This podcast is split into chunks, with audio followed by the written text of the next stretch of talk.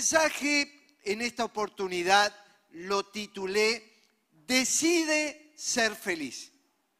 Toma la decisión de ser feliz, porque es algo que está delante de nosotros y finalmente optamos por caminos que nos lleven a bendición o por caminos que nos lleven a lugares equivocados. Y para esto vamos a abrir las Biblias en Deuteronomio capítulo 30, versículos 19 y 20.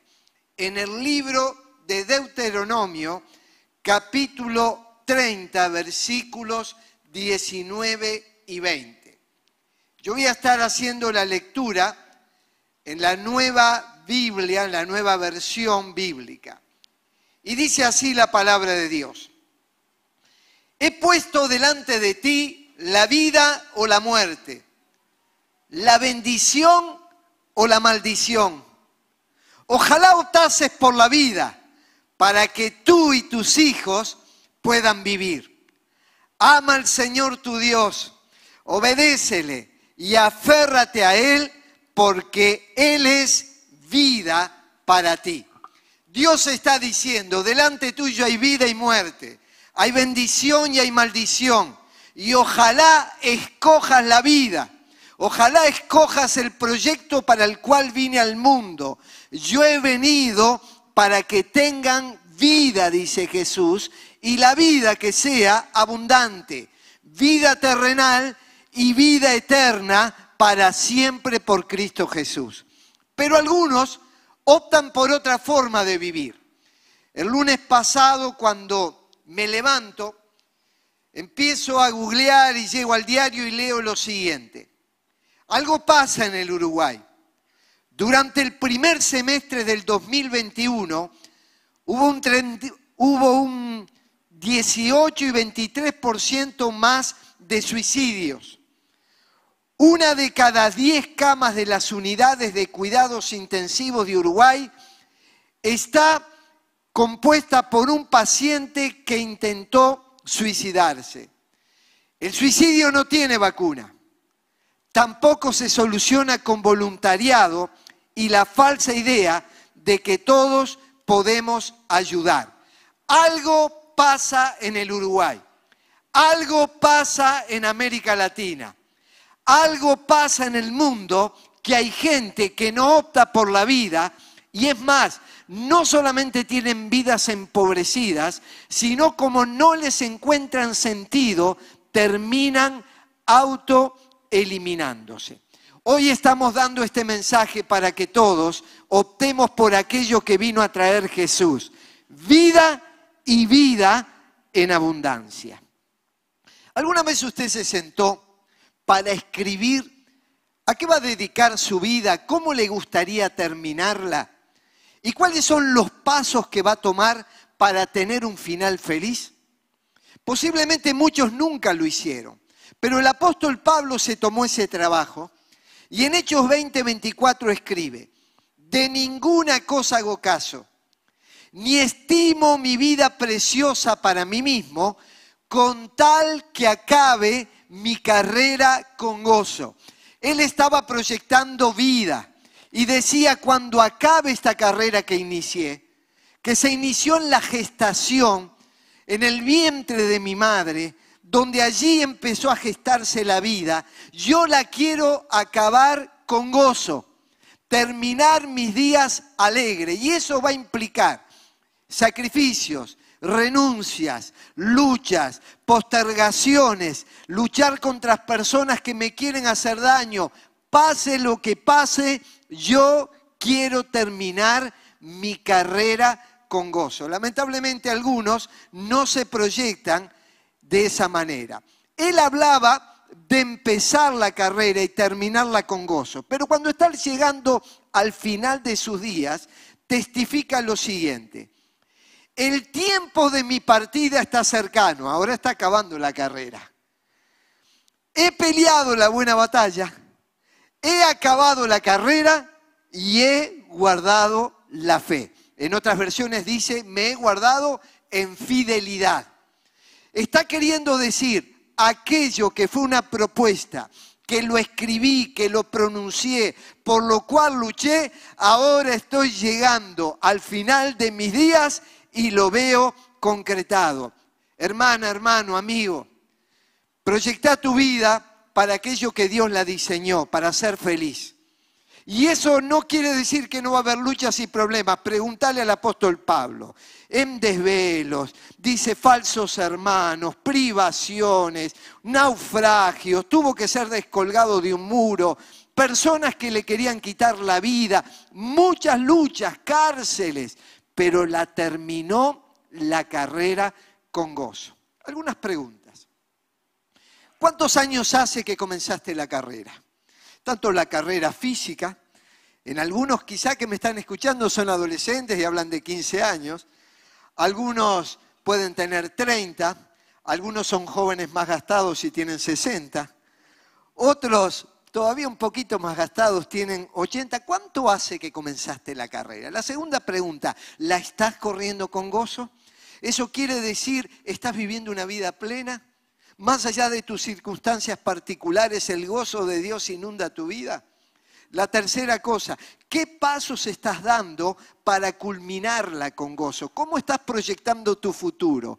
¿Cómo querés llegar cuando llegue ese momento que digas, al igual que Pablo, he acabado la carrera y he guardado la fe, me he guardado en fidelidad ante el Señor? Bueno, nosotros vamos a elegir el modo de caminar y el modo de terminar. No podemos elegir cada detallecito de la vida o circunstancia particular, pero sí podemos tomar grandes decisiones en las cuales hay una elección sabia que tiene que ver en cómo caminamos y en cómo terminamos. Todos nosotros, en alguna medida, vamos a tomar decisiones Estamos marcados por nuestra herencia genética, la que nos viene de la familia, y también estamos marcados por el ambiente, por lo que sucedió en nuestro entorno, dónde nacimos, cómo vivimos, qué oportunidades educativas o económicas tuvimos. Todas esas cosas marcan nuestra vida. Pero no quiere decir que van a marcar nuestro destino, que van a marcar necesariamente nuestro futuro tenemos la responsabilidad de tomar decisiones en las cuales la presencia de Dios marca algo nuevo. No olvidemos que aquel que se entrega a Cristo es una nueva persona, nace de nuevo y al nacer de nuevo tiene la posibilidad de tomar decisiones que van a marcar su genética espiritual por el Espíritu Santo que mora en su corazón y un nuevo ambiente que tiene que ver con relaciones, con vínculos, con decisiones sabias que nos van a llevar a buen puerto. Todos vamos a elegir nuestros vínculos. A veces nos tenemos que vincular con personas, por ejemplo, en el trabajo, y esos vínculos no los elegimos. Pero hay vínculos que sí los elegimos, los que permitimos que ingresen a nuestra vida, con los cuales compartimos tiempo, generan influencia sobre nosotros y también los influenciamos. Elegimos también una profesión, ¿qué vamos a trabajar? ¿A qué nos vamos a dedicar? cuáles son nuestras habilidades, en qué nos vamos a sentir más cómodos. Elegimos con quién casarnos, cuál va a ser la persona que va a acompañarme el resto de la vida. Elegimos en qué ocuparemos el tiempo. Se habla, se nos fue el tiempo, el tiempo no se va, o lo invertís o lo malgastás. El tiempo es oro, el tiempo hay que aprovecharlo. ¿En qué invertimos el tiempo? También elegimos nuestra relación con Dios. Podemos darle la espalda a Él o podemos acercarnos a Él. Cuando nos acercamos a Él, también hay niveles de acercamiento. Algunos siguen a Jesús de lejos, otros muy próximos y otros recuestan su oído sobre el pecho de Jesús para escuchar los latidos de su corazón y sus más profundos deseos. Todo esto influye en nuestra decisión de cómo vamos a transitar hacia el futuro. Por eso la Biblia dice, vale más el fin de algo que su principio. Muchas cosas pueden aparecer como prometedoras en un momento y nos lanzamos hacia ellas y la Biblia dice, hay caminos que al hombre le parecen derechos, pero su fin, su fin es un camino de muerte.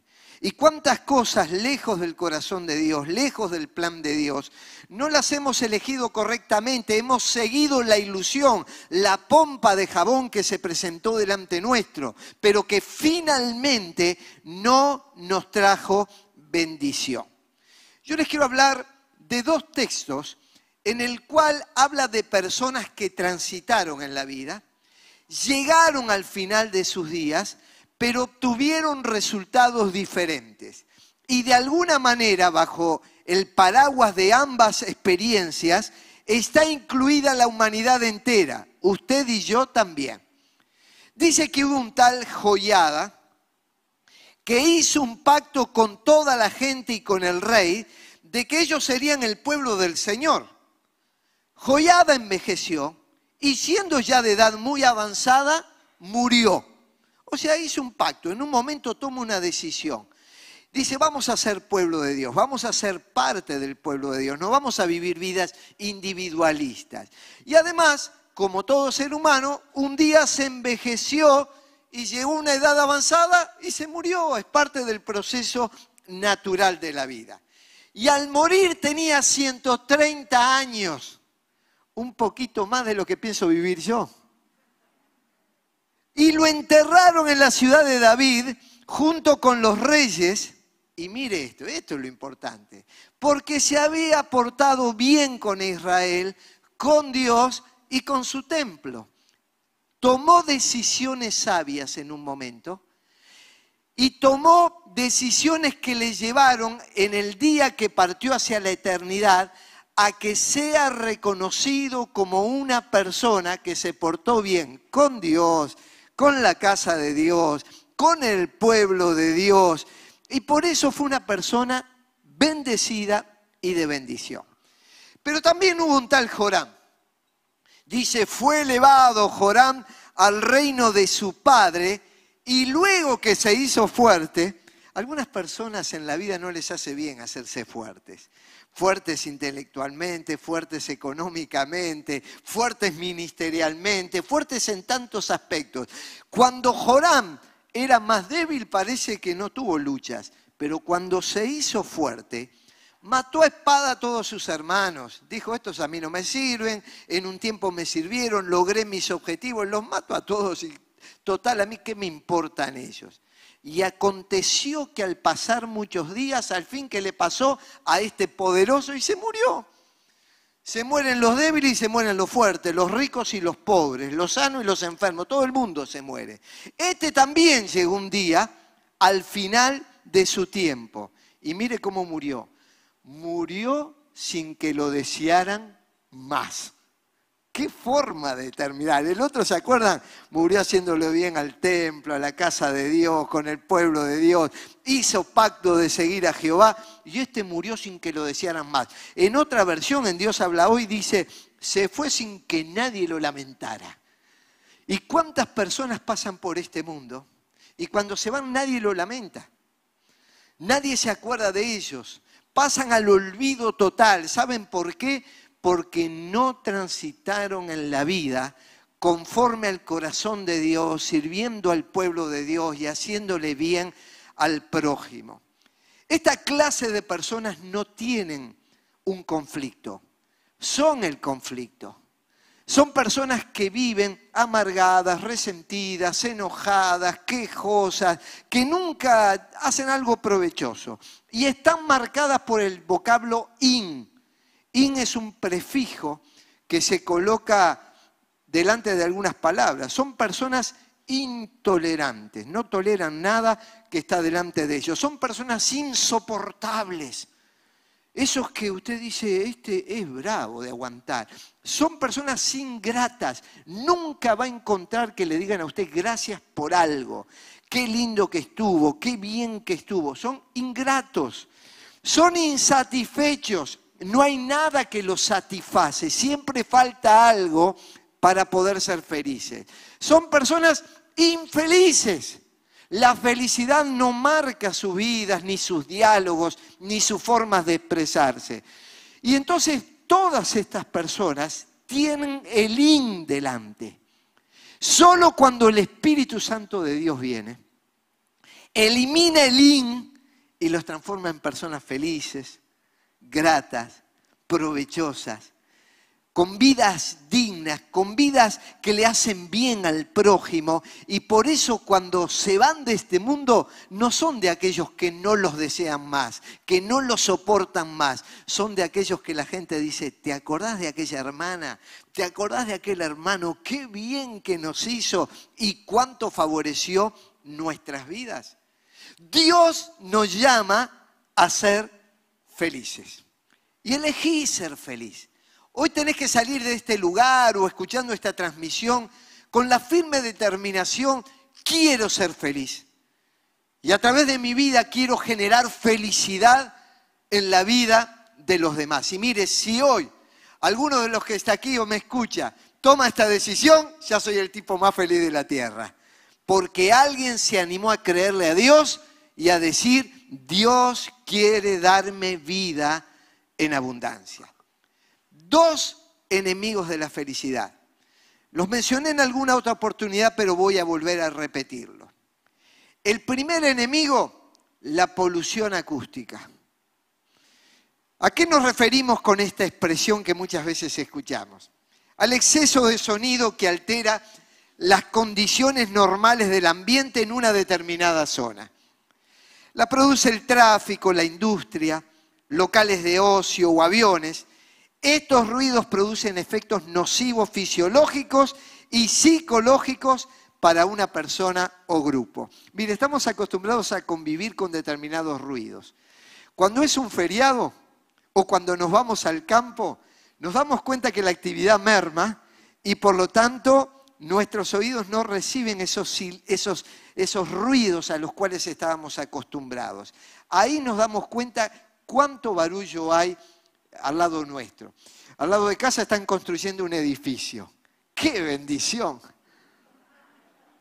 Cuando iban a hacer el pozo para profundizarlo, cada mañana uno se despertaba con esos sonidos gloriosos. Era por las mañanas las aves cantan. ¿Se acuerda cómo cantamos? Bueno, esos sonidos están entre nosotros. Hoy domingo me despierto y me doy cuenta que el tráfico que pasa por la puerta de casa no estaba. Era un día más tranquilo. Sonidos que se van metiendo y alteran nuestro estado de salud.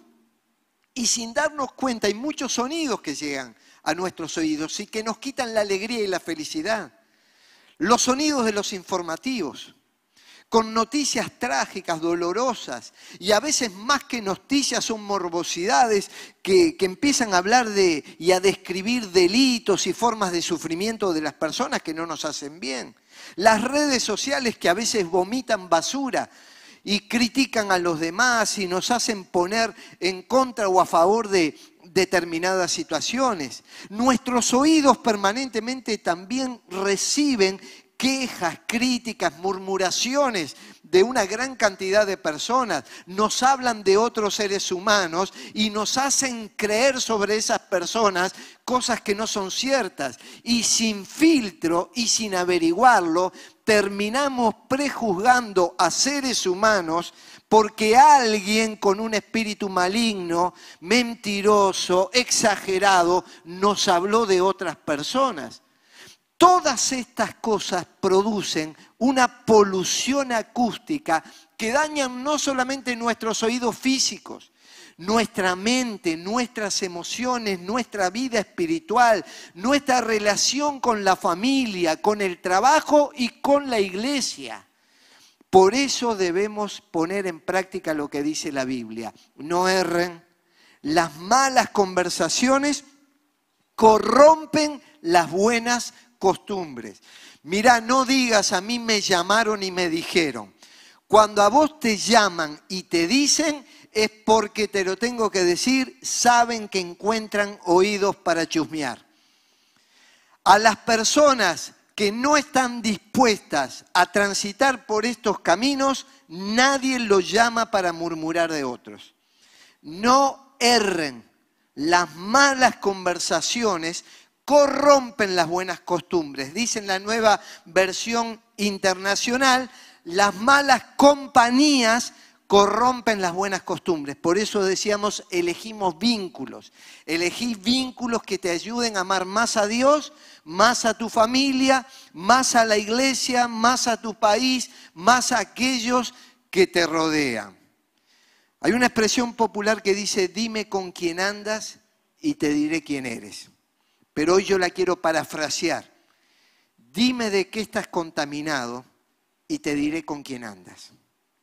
Y hay personas que en esta polución acústica escucharon a otros seres humanos y repiten lo que nunca pudieron verificar. Entonces a veces escuchando a personas nos damos cuenta que estuvieron contaminadas por otras y esas cosas no son ciertas. La segunda cosa que nos quita la felicidad no solo es la polución acústica, el síndrome de Diógenes. Y esta expresión muchos la habremos escuchado en algún momento. Diógenes, Diógenes fue un filósofo griego que según dicen vivía en una especie de un tanque y estaba una, rodeado de una jauría de perros y el ambiente no era para nada agradable ni tampoco limpio.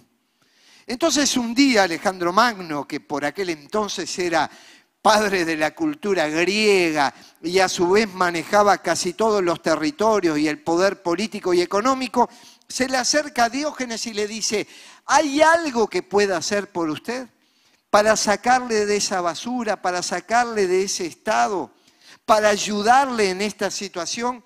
Y Diógenes le dice, sí, córrase un costado que me quita el sol. De allí en adelante se diagnostica con el síndrome de Diógenes algunas personas que sufren una patología muy especial.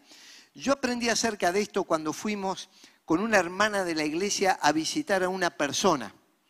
Esa persona vivía en un ambiente donde acumulaba basura literalmente había roedores. Y no había forma de que se le pudiera ayudar, que reconociera su situación y pudiera salir de ese lugar. Salimos, eh, indudablemente los olores eran tremendos y además era un foco de contaminación y los vecinos hacían denuncias. Se describe como una patología que se caracteriza por la acumulación de basura. La persona tiene una conducta de aislamiento y negación de la situación. Es un foco de insalubridad que afecta a los vecinos. Para solucionarlo, el primer paso es que la persona esté dispuesta a salir de la casa, luego vendrán otras instancias. En otras palabras, cuando vamos transitando por la vida y empezamos a acumular basura, cosas que no nos hacen bien, se va a generar un estado de putrefacción. La Biblia dice que un cristiano tiene grato olor de Cristo. Cristo es un perfume maravilloso. Te lo pones y no pasa, es permanente. Y aquel que tiene a Cristo en su vida, tiene un aroma precioso. Da gusto estar con Él. No es una persona llena de basura, es una persona llena de limpieza. Es una persona cuya presencia, palabras, acciones, todo lo que hace y dice, es una persona que genera bondad pero a veces no nos damos cuenta que hay hogares y hay personas que padecen, igual que Diógenes, determinadas patologías. ¿Cómo se manifiesta en la vida espiritual? En el aislamiento. A veces podemos aislarnos y separarnos de la casa de Dios, de personas muy queridas, e incluso estando en los cultos podemos tener una actitud de aislamiento. También a resaltar lo que se considera falta en otros. ¿Por qué? Porque estas personas como Diógenes se separan porque ven a todo el entorno como agresivo y malo, no hay nadie que valga la pena. Todos me pueden dañar, todos me pueden hacer algo malo. Y en tercer lugar generan mal olor y no el perfume de Cristo. De allí que Pablo le escribe a Timoteo, un evangelista y un pastor de la iglesia primitiva, acerca de la polución acústica y acerca del síndrome de Diógenes lo siguiente. Ten en cuenta que en los últimos días vendrán tiempos difíciles. La gente estará llena de egoísmo y avaricia. Serán jactanciosos, arrogantes, blasfemos, desobedientes a los padres, ingratos, impíos, insensibles, implacables. Pablo le está escribiendo a Timoteo, le está advirtiendo a un pastor de la iglesia. Calumniadores, libertinos, despiadados, enemigos de todo lo bueno, traicioneros, impetuosos, vanidosos y más amigos del placer que de Dios. Aparentarán ser piadosos, pero su conducta desmentirá el poder de la piedad. Con esa gente ni te metas. Mire lo que le está diciendo. ¿Cómo no hay que amar a todas las personas? Claro que hay que amarlas. Pero hay que tener cuidado y hay que tener sabiduría en los vínculos que tenemos. Con este tipo de personas que aparentan cierta espiritualidad, ni te metas, porque allí hay un espíritu contrario a lo que Dios quiere hacer. Por eso yo te invito hoy a que tomes la decisión a ser feliz, a que termines tu carrera con gozo. ¿Y sabes por qué Pablo la terminó con gozo? Porque la empezó bien y la transitó bien. Y siempre hay tiempo de corregir cuando nos equivocamos. Si hoy nos damos cuenta que en algo estamos fallando o haciéndolo mal, vamos a corregirlo y vamos a empezar a tomar caminos saludables para nuestra vida, para nosotros y para nuestra familia, porque en el texto original dice, le va a ir bien a tu vida, pero le va a ir bien a tu familia. Y es maravilloso cuando vemos familias en el Señor que generación tras generación adoran al Padre, están en la casa de Dios. Pedile eso al Señor. Y sé feliz con tu vida. Y mostrarle a tus hijos que la vida espiritual no es algo penoso, es algo gozoso. Y mostrarle que la iglesia es algo provechoso, es la casa de Dios y es la familia de Dios. Y así como en una familia pequeña todos tenemos defectos, en la gran familia celestial también hay defectos pero es mi familia, es mi casa y es el vínculo con entre los cuales nos amamos. Un día yo estaba en mi casa y miraba por la ventana para afuera y veía todo nublado.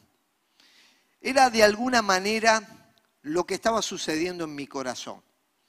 Me venían algunas cosas del pasado que me hirieron, algunas preguntas del presente que no tenía respuesta, miraba con cierta incertidumbre el futuro y en ese momento estaba un poco desanimado. Pero mientras estaba leyendo la palabra me encuentro con un texto. Este es el día que hizo el Señor. Nos gozaremos y nos alegraremos en Él. Yo lo conocía de memoria. Me acuerdo en el seminario había un himno que cantábamos. Este es el día este es el día que el Señor nos dio, que el Señor nos dio. Me alegraré, me alegraré y regocijaré, y regocijaré. Y yo lo cantaba y lo sabía de memoria, pero ese día la palabra de Dios me llegó como una palabra rema directamente al corazón. Y allí se cayó repentinamente todo ese sentimiento de apatía, de tristeza, de dudas, y me puse de rodillas y empecé a alabar al Señor. Este era el día que yo tenía, suficientes motivos para estar feliz. Era hijo de Dios, parte de un pueblo maravilloso, tenía salud, tenía vida, alimentos, tenía vestimenta, tenía proyectos para el futuro, la gran alegría de hacerle bien a otros. Cuántas cosas maravillosas el Señor me había dado, una familia. Este es el día que hizo el Señor. Voy a ser feliz en ese día. Y no solamente ese día, sino que a partir de ese día Dios iba a darme esa bendición cada día de mi vida. Me levanté y escribí algunas cosas que iba a decidir para ser feliz. Las escribí en un pequeño papelito y luego una persona hasta me invitó a escribir un libro con, con estos principios. ¿Qué cosas decido? En primer lugar, decido ser positivo. Es una decisión de la vida. Vos también podés decidir ser positivo o ser negativo. Ser positivo tiene que ver que no niegues las dificultades, pero que tengas una actitud adecuada ante las dificultades. Empezar a ver a los demás no solamente sus rasgos negativos, porque vos también los tenés, empezar a ver también los rasgos positivos que tienen y señalarlos y decirlos y ponerlos en palabra. No te olvides de decírselo a tu esposa, a tu esposo, a tus hijos, a tus padres, a tus demás familiares. Decí esas cosas positivas a los hermanos y hermanas de la iglesia. Decí esas cosas positivas a tus compañeros de trabajo mañana. Agradeceles a muchos el bien que le hacen a tu vida. Ser positivo es una decisión que tomamos y es un ejercicio que vamos aprendiendo. Un creyente no puede vivir atado a experiencias negativas del pasado. Un creyente tiene que mirar este presente que Dios le ha dado y el futuro glorioso que le espera. Y aún, aunque llegue el final de la carrera, el futuro es más glorioso todavía, porque nos espera el cielo y es el lugar que Dios ha preparado para, los, para sus hijos. Así que todo lo que nos espera es realmente glorioso y maravilloso. Y yo voy a hacer plagio de las palabras de Pablo, porque es lo que siento ante todos mis hermanos. Doy gracias a mi Dios cada vez que me acuerdo de ustedes. En todas mis oraciones, por todos ustedes, siempre oro con alegría. Estoy convencido de esto. El que comenzó tan buena obra en ustedes, la irá perfeccionando hasta el día de Cristo Jesús. Es justo que yo piense así de todos ustedes porque lo llevo en el corazón. Dios es testigo de cuánto los quiero a todos con el entrañable amor de Cristo Jesús. Qué bárbaro. ¿Cuándo escribió Pablo esto? ¿Estaba en Cancún? ¿En Punta Cana? Estaba en Cana. Estaba preso Pablo en ese momento.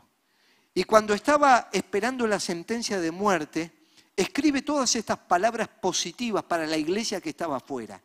Y yo cuando pienso en los hermanos, las hermanas, en el compromiso que tienen, doy gracias a Dios.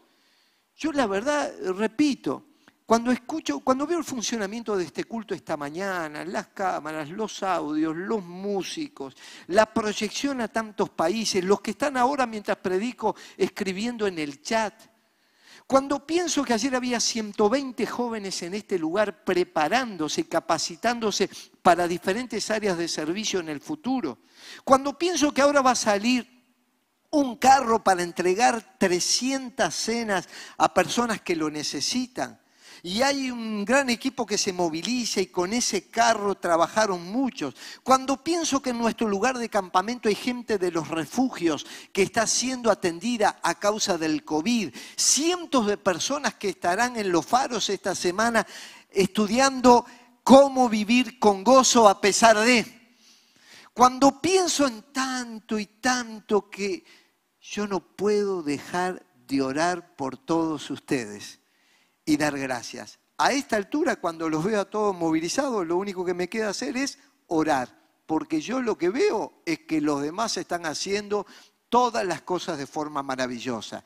Y algunos, y todos seguramente, con su generosidad y ofrendas, están ayudando para que todo esto pueda avanzar. En segundo lugar, no solamente quiero ser positivo, escribí, no voy a pelear por lo secundario. Dice Pablo, pelea la buena batalla de la fe a la que fuiste llamado. Hay que pelear, hay que ser un batallador, pero de la buena batalla de la fe. No empecemos a pelear por tonterías que no nos llevan a nada. Hay gente que vive con los guantes de boxeo puestos, duerme con los guantes de boxeo. Y entonces todo el tiempo parece que está en una posición de alerta para pegarle un golpe a alguien. No pelees la batalla equivocada. En los momentos más duros y difíciles de mi vida, esta semana se lo compartí a algunos pastores que estaban en sus luchas, le digo, mira, habían dos preguntas que me sostenían. La primera, ¿quién te salvó? Y la segunda, ¿quién te llamó? Y hay una sola respuesta, es la que cada culto cuando comenzamos aparece en la pantalla un nombre glorioso, el que me salvó y el que me llamó Jesús. Y el que te salvó y el que te llamó Jesús es el que está contigo, es el que te acompaña. Pelea la buena batalla de la fe tomado del nombre de Jesús. Los fariseos querían pelear con Jesús y lo llevaban a discusiones estériles. Le preguntaban, por ejemplo, ¿Es lícito dar tributo a César? También le preguntaban, ¿con qué autoridad haces esto? ¿Vos quién sos para hablarnos así? ¿Por qué hacen ustedes lo que está prohibido hacer en sábado? ¿Qué querían? Discutir. Y esa no era la batalla que hay que pelear. Hoy también hay gente que pregunta, por ejemplo, nos hacen preguntas, ¿qué pienso del arbolito de Navidad? Tienen una gran preocupación sobre ese tema. Es un tema que hay que resolver con urgencia. Y... Otro me pregunta, ¿es correcto cantar de pie? ¿Por qué le hablan a los niños de Papá Noel?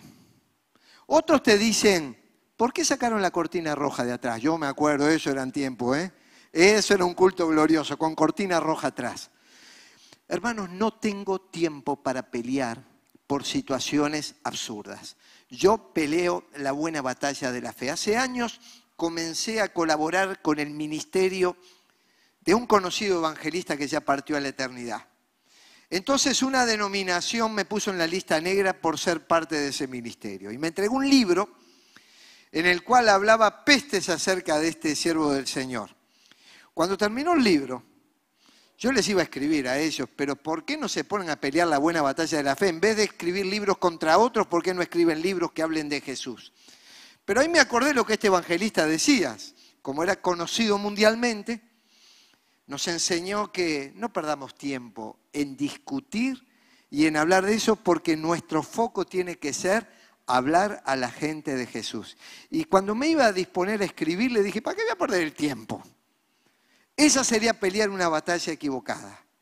Eso lo aprendí de Billy Graham, cuando nos enseñó, pelea la buena batalla de la fe. La otra cosa, pasaré los por alto los agravios en pos de la meta superior. Cuando una persona te ama, te va a alentar, te va a animar. Y cuando te corrige, lo va a hacer con amor. Porque alguien que ama no deja de corregir, pero lo hace con amor.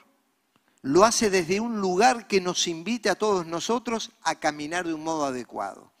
Pero cuando la persona sistemáticamente te castiga, te pega, encuentra debilidades, todo está mal, esa persona no te ama. No podés detenerte a escucharlo. En un momento David es enviado por su padre a los campos donde se estaba peleando una batalla. Israel contra los filisteos. Y entonces él fue a ver a sus hermanos y dice, se encendió en ira contra David y dijo, ¿para qué has descendido acá? Eso es lo que le dijo su hermano. ¿Para qué viniste acá? ¿Y a quién has dejado aquellas pocas ovejas en el desierto? En vez de decir gracias por venir a traerme pan y atenderme, lo empezó a criticar. Y todavía le hace un juicio. Yo conozco tu soberbia y la malicia de tu corazón, que para ver la batalla has venido. David, ¿qué respondió?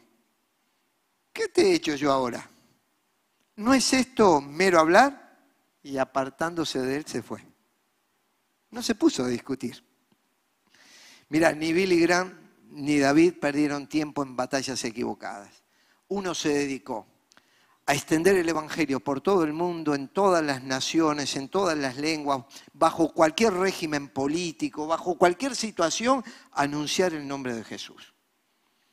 Y el otro se dedicó a cortarle la cabeza a los gigantes y traerle victoria al pueblo del Señor y se transformó en un rey que es un referente para todos nosotros. La otra cosa, concentraré mi energía en objetivos elevados. Mira, yo no sé en qué vas a concentrar tu energía, pero nosotros tenemos que entender que tenemos una energía y tenemos que producir cosas buenas. Nehemías escucha que los muros de Jerusalén estaban derribados y empieza una tarea de reconstrucción. ¿Para quién? ¿Para bien suyo o no? Para bien de su pueblo. Dios había puesto esa carga. Y dice que empezaron a trabajar y lo hicieron de manera armónica y ordenada. Y nuestros enemigos se enteraron de que yo había reconstruido la muralla y de que se habían cerrado las brechas.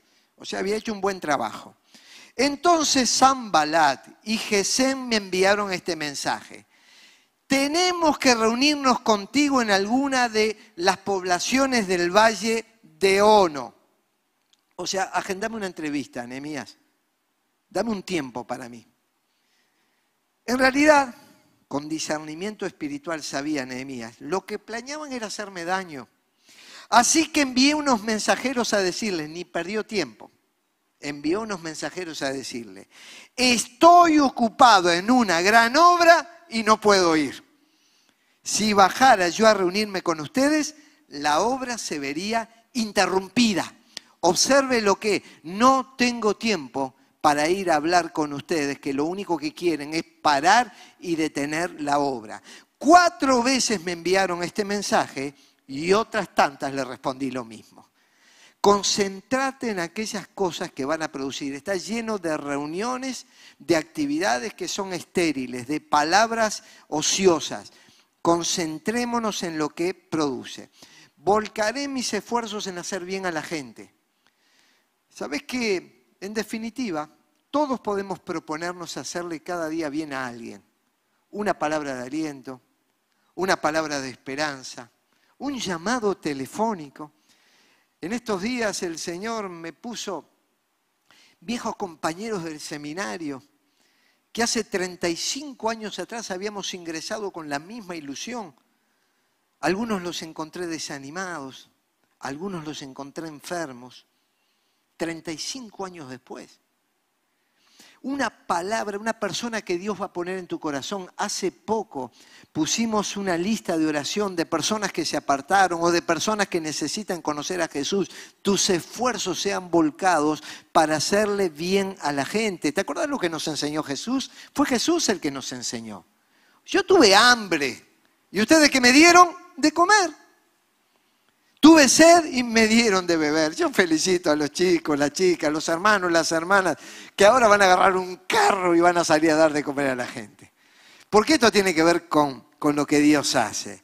Me dieron alojamiento, necesité ropa, me vistieron, estuve enfermo, me atendieron, estuve en la cárcel y me visitaron. Les aseguro que todo lo que hicieron por uno de mis hermanos, aún por el más pequeño, lo hicieron por mí. El otro día me, quedé muy contento cuando un hermano me recordó algo que a mí se me había pasado. En un momento su esposa había enfermado.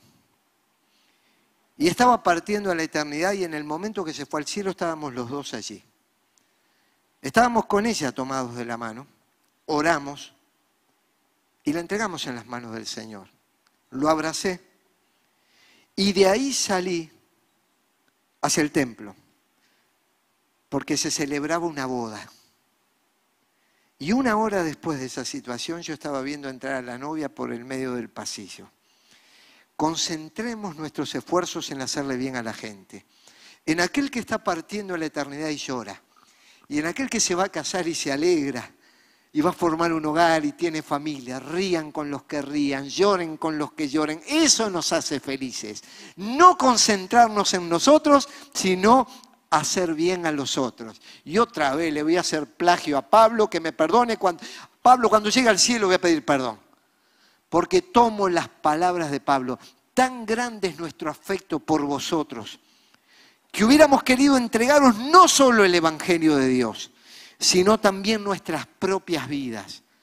Porque habéis llegado a hacernos muy queridos, hermano y hermana, que cada uno de nosotros asuma un compromiso con el otro de entregar algo de sí mismo en beneficio de los demás. Y por último, yo para ser positivo, para decidir ser feliz, quiero rodearme de personas positivas, de aquellos que sirven a Dios con alegría, de que no ven el ministerio como una tarea o como un cargo, como una función, sino que se dedican a servir al Señor con verdadera alegría.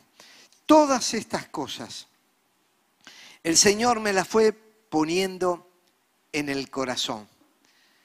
Y cuando nosotros empezamos a caminar así con Dios, entonces terminamos la carrera con gozo. ¿Cómo la comencé? ¿Cómo la estoy transitando?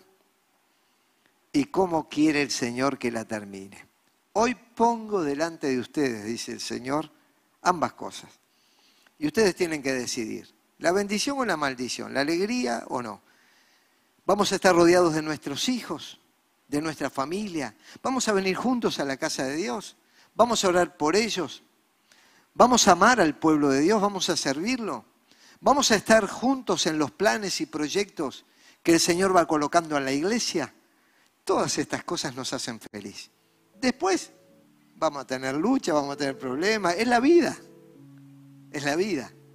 Pero vamos a terminar con gozo.